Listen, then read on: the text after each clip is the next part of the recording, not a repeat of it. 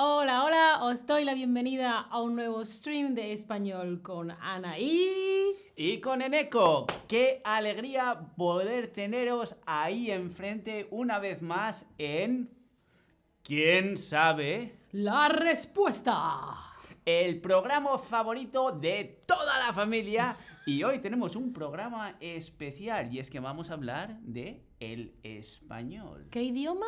El español. Ah. El español, que como muchos sabéis es el idioma nativo de Ana y mío, pero que hoy vamos a poner a prueba cuáles son nuestros conocimientos acerca de la lengua. ¿Estáis preparados?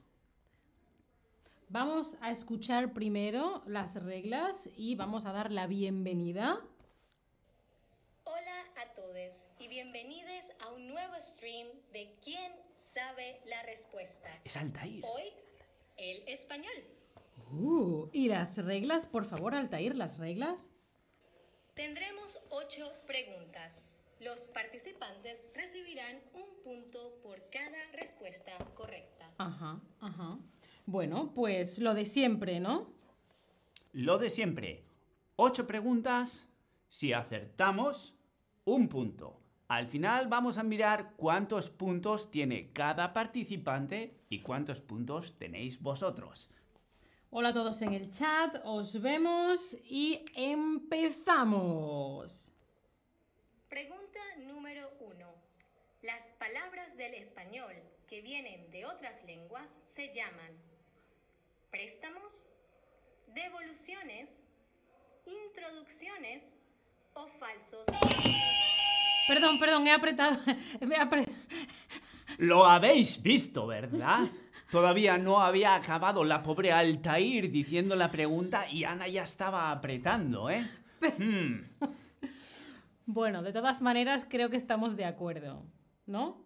Creo que son préstamos. ¿Tú qué dices? Yo digo préstamos también. Sí, prestar es cuando le dejamos algo a alguien.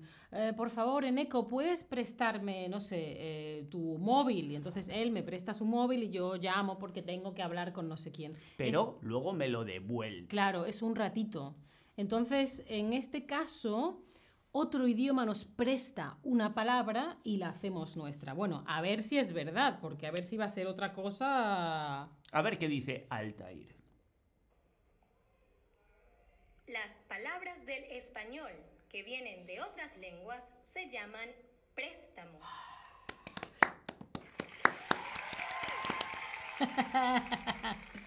Dice Cristian en el chat.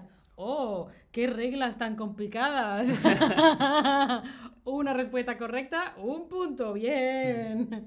Y Safi está preguntando cuándo se dice falsos amigos. Claro, falsos amigos serían palabras que aunque se que, aunque son muy parecidas, tienen significados diferentes. Un préstamo puede ser un falso amigo o no, ¿sí? Ajá. Ajá. Yo no conocía ese concepto. Por ejemplo, mira, en español, caramelo, ¿vale? Es, es- es- es de azúcar, se pone en la boca, no se, no se mastica, sino caramelo. Y en alemán, el caramelo se dice bonbon, Ah. pero en español, Bombón. Ah, es praline o praline, que es un, un- un- un bombón de chocolate. Entonces hay veces que tú dices, ah, sé lo que significa. No, no lo sabes. Ah, es un falso amigo. Es un falso amigo. Seguramente los dos sean préstamos del francés de bon, bon. Creo, ¿eh? Creo, creo. Esto habría que buscarlo. Sí. Que son, son préstamos que han evolucionado de forma diferente y ahora son falsos amigos. Muy bien. Seguimos. Pregunta número 2. Muchas palabras que vienen del quechua tienen el sonido k, i, u, ch.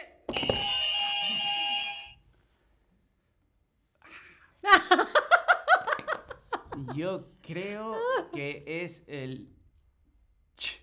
Yo creo que también es ch. ¿Te lo digo? Dile.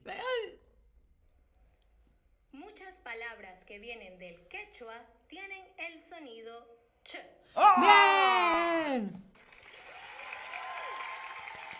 Tengo que reconocer que he dudado mucho porque quechua tiene los dos sonidos, tiene la k también, ¿eh? Y ahí me ha, me ha puesto un poco... Y también podría ser que fuese otro sonido que no está en la palabra quechua. Ajá, ajá. También podía ser. También podía ser, claro. ¿Seguimos? Dale. Pregunta número 3. La mayoría de las palabras que empiezan por al son de origen francés, italiano, árabe o griego. Árabe. Árabe, sí. Por ejemplo, eh, la palabra almohada. Alhambra, como la Alhambra de Granada. o alcázar. eh, creo que azúcar también es de árabe. Sí. Del árabe, sí. Azafrán.